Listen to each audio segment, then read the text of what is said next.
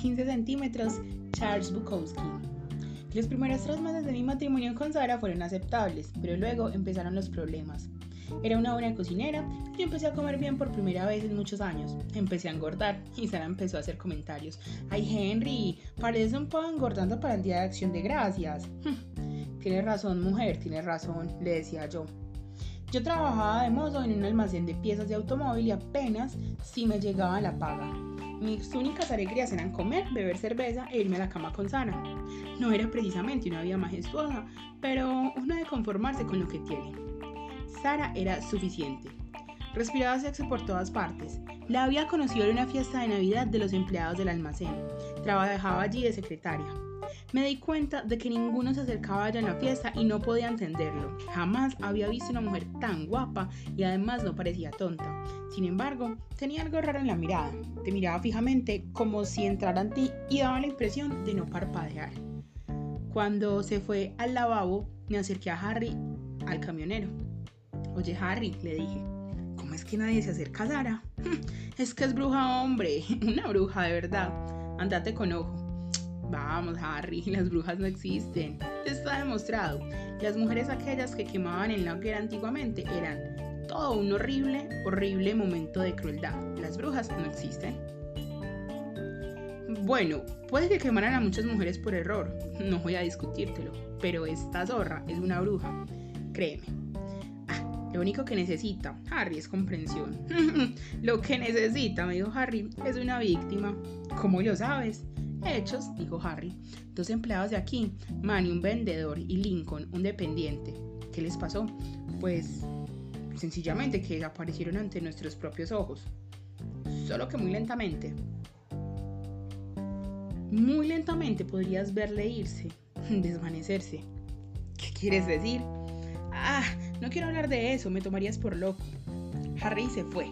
Luego Sara salió del baño de señoras. Estaba maravillosa. ¿Qué te dijo Harry de mí? Me preguntó. ¿Cómo sabes que estaba hablando con Harry? Lo sé, dijo ella. Mm, no me dijo mucho. Pues sea lo que sea, olvídalo. Son mentiras. Lo que pasa es que le he rechazado y está celoso. le gusta hablar mal de la gente.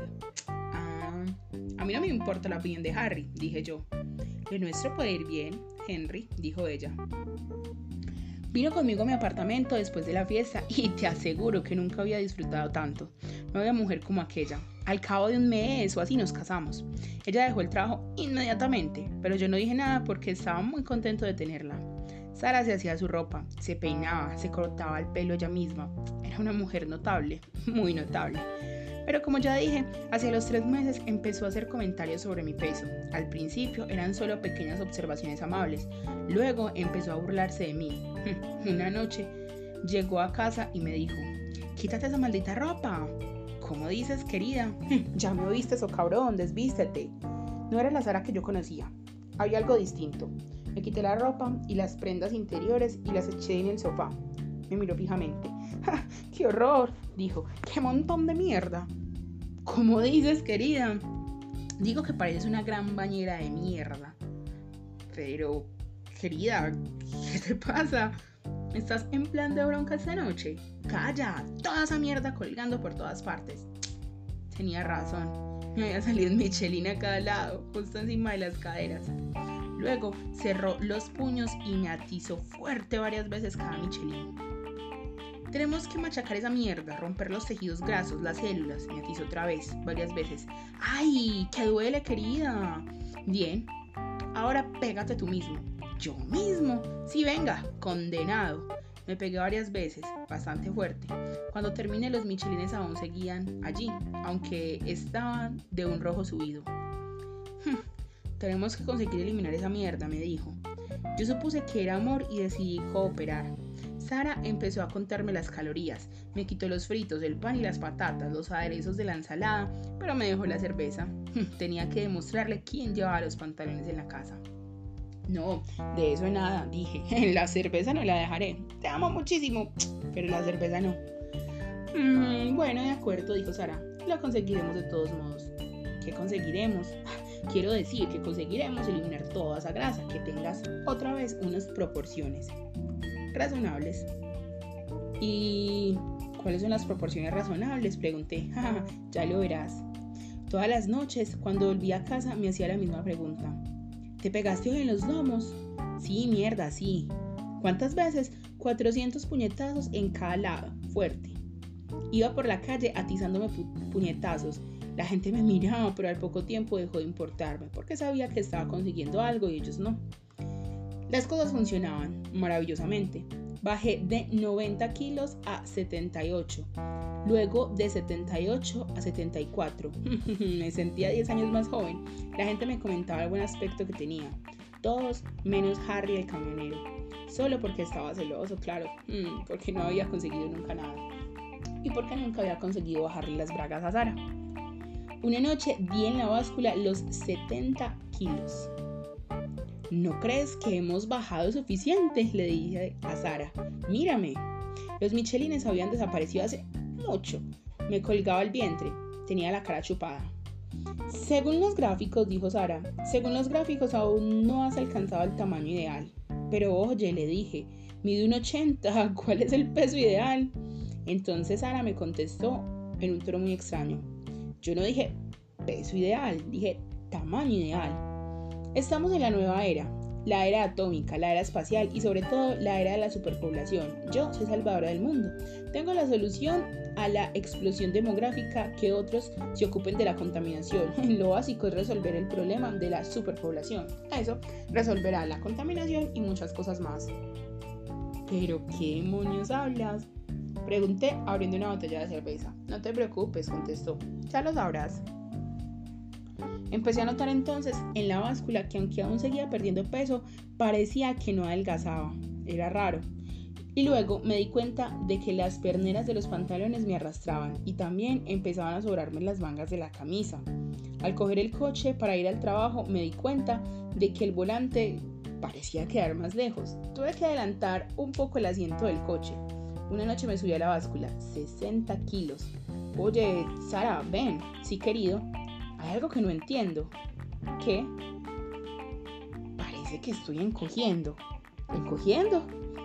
Sí, encogiendo. Ay, no seas tonto, eso es increíble. ¿Cómo puede encoger un hombre? ¿Acaso crees tú que tu dieta encoge los huesos? Los huesos no se disuelven, la reducción de calorías solo reduce la grasa. No sean imbécil, encogiendo, imposible. Luego se echó a reír. De acuerdo, dije, ven aquí, Coge el lápiz. Voy a ponerme contra esa pared. Mi madre solía hacer esto cuando era pequeño y estaba creciendo. Ahora marca una raya ahí en la pared donde marca el lápiz, colocado recto sobre mi cabeza. De acuerdo, tontín, de acuerdo, dijo ella. Trazó la raya. Al cabo de una semana pesaba 50 kilos. El proceso se aceleraba cada vez más. Ven aquí. Sara. Sí, niño bobo. Vamos a trazar la raya. Trazó, trazó la raya. Me volví. Ahora mira, he perdido 10 kilos y 20 centímetros en la última semana. Estoy derritiéndome. Mido ya unos 55. Eso es una locura. La locura. No aguanto más.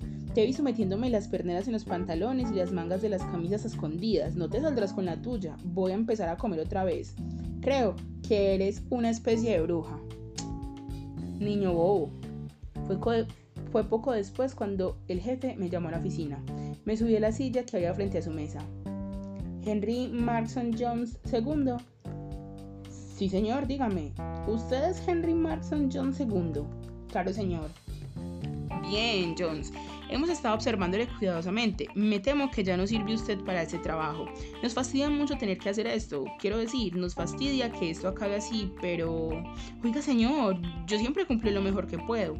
Le conocemos, Jones, le conocemos muy bien y por eso, pero ya no está usted en condiciones de hacer un trabajo de hombre. Me echó. Por supuesto, yo sabía que me quedaba la paga del desempleo, pero me pareció una mezquindad por su parte echarme así. Me quedé en casa con Sara, con lo cual las cosas empeoraron. Ella me alimentaba. Llegó un momento en que ya no podía abrir la puerta del refrigerador y luego me puso una cadenita de plata. Pronto llegué a medir 60 centímetros. Tenía que cagar en una vacinilla, pero aún me daba mi cerveza, según lo prometido. Ay, mi muñequito decía, eres tan chiquitín y tan mono. Hasta nuestra vida amorosa cesó. Todo se había achicado proporcionalmente. La montaba, pero al cabo de un rato me sacaba de allí y se echaba a reír. Bueno, ya lo intentaste, patito mío. No soy un pato, soy un hombre. Oh, mi hombrecito, mi pequeño hombrecito. Y me cogía y me besaba con sus labios rojos. Sara me indujo a 15 centímetros.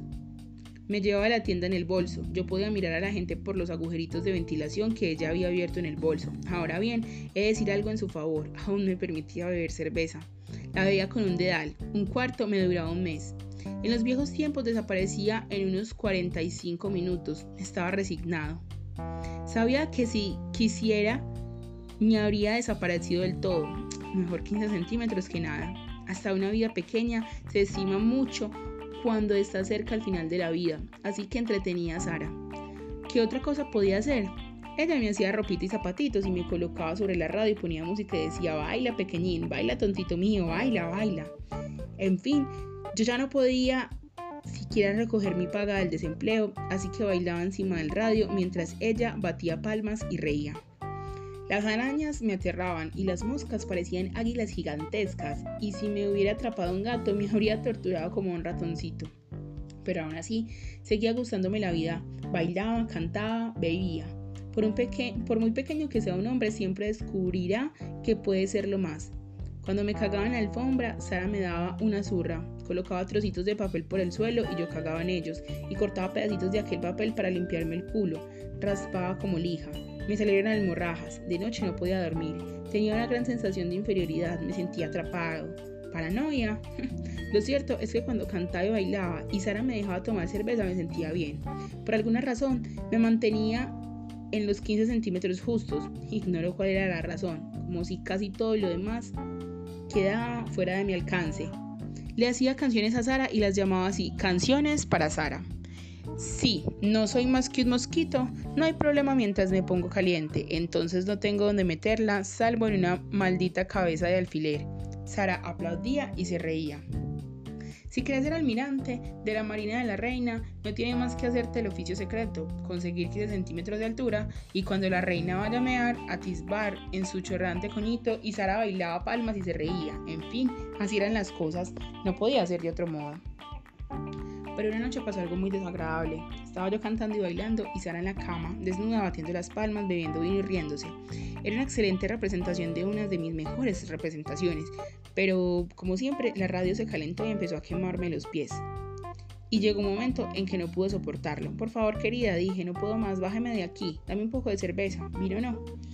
No sé cómo puedes beber ese vino tan malo. Dame un dedal de esa estupenda cerveza.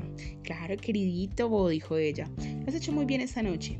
Si Manny y Lincoln lo hubiesen hecho también como tú, estarían aquí ahora. Pero ellos no cantaban ni bailaban.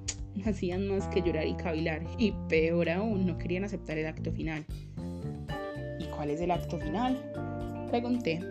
Vamos, queridín, bébete la cerveza y descansa. Quiero que disfrutes mucho en el acto final. Eres mucho más listo que Manny Lincoln. No hay duda, creo que podemos conseguir la culminación de los opuestos. Sí, claro, cómo no, dije bebiendo mi cerveza. Llénalo otra vez. ¿Y qué es exactamente la culminación de los opuestos? Saborea la cerveza, Monín. Pronto lo sabrás.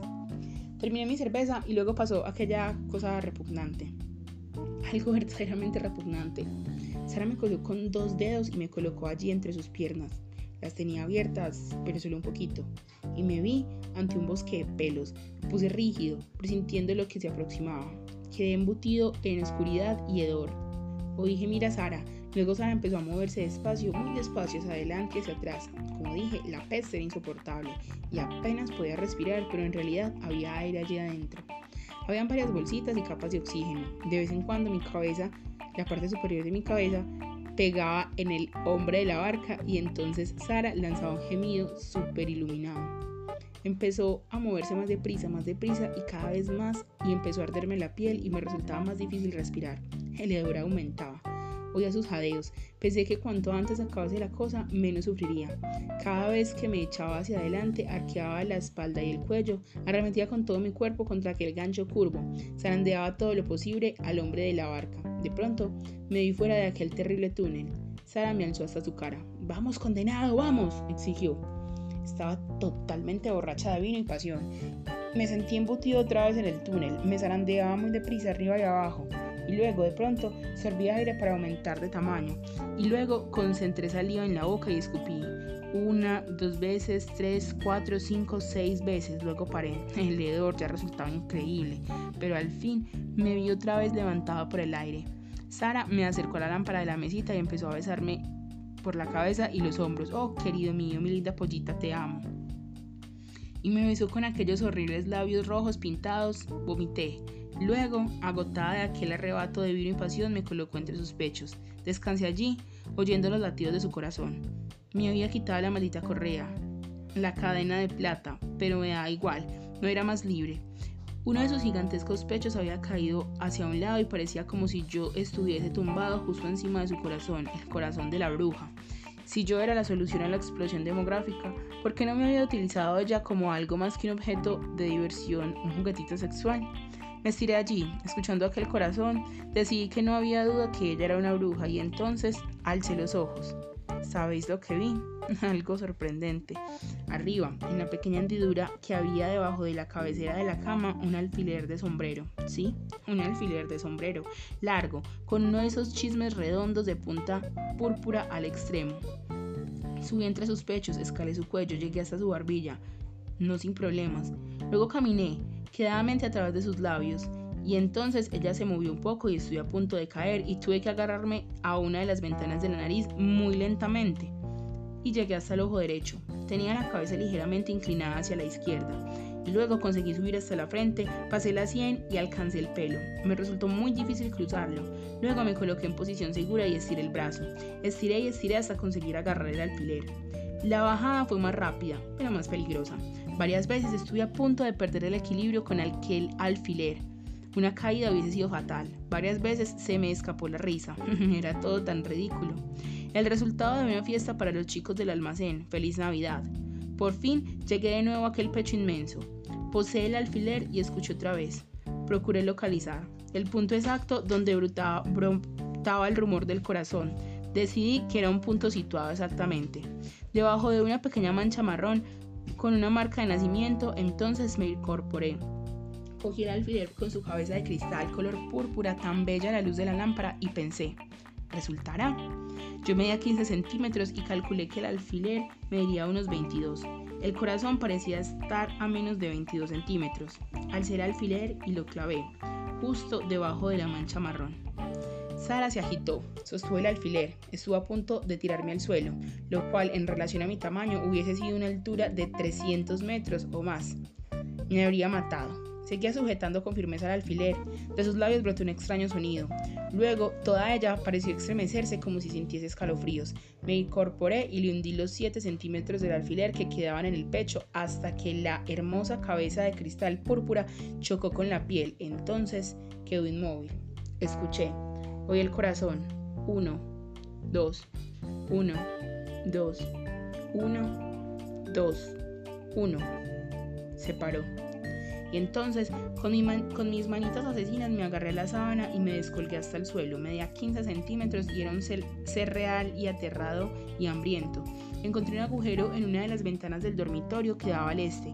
Me agarré de la rama de un matorral y descendí por ella al interior de ese. Solo sabía que Sara estaba muerta, pero desde un punto de vista realista no significaba ninguna ventaja. Si quería sobrevivir tenía que encontrar algo de comer. De todos modos, no podía evitar preguntarme qué decidirían los tribunales sobre mi caso. ¿Era culpable? Arranqué una hoja e intenté comerla. Inútil, era intragable. Entonces vi que la señora del patio del sur sacaba un plato de comida al gato, para su gato. Salí del matorral y me dirigí al plato, vigilando posibles movimientos animales. Posibles movimientos animales. Jamás había comido algo tan asqueroso, pero no tenía elección. Devoré cuanto pude. Peor sabía la muerte. Luego volví al matorral y me encaramé en él. Allí estaba yo, 15 centímetros de altura, la solución a la explosión demográfica, colgada del matorral con la, con la barriga llena de comida de gato. No quiero aburriros con demasiados detalles de mis angustias cuando me vi perseguido por gatos y perros y ratas, percibiendo que poco a poco mi tamaño aumentaba, viéndoles llevarse de allí el cadáver de Sara, cuando entré luego y, y, descubrí que era aún demasiado pequeño para abrir la puerta de la nevera. El día que el gato pudo alcanzarme, tuve que escapar. Ya medía entonces 25 centímetros, iba creciendo, ya asustaba a las palomas.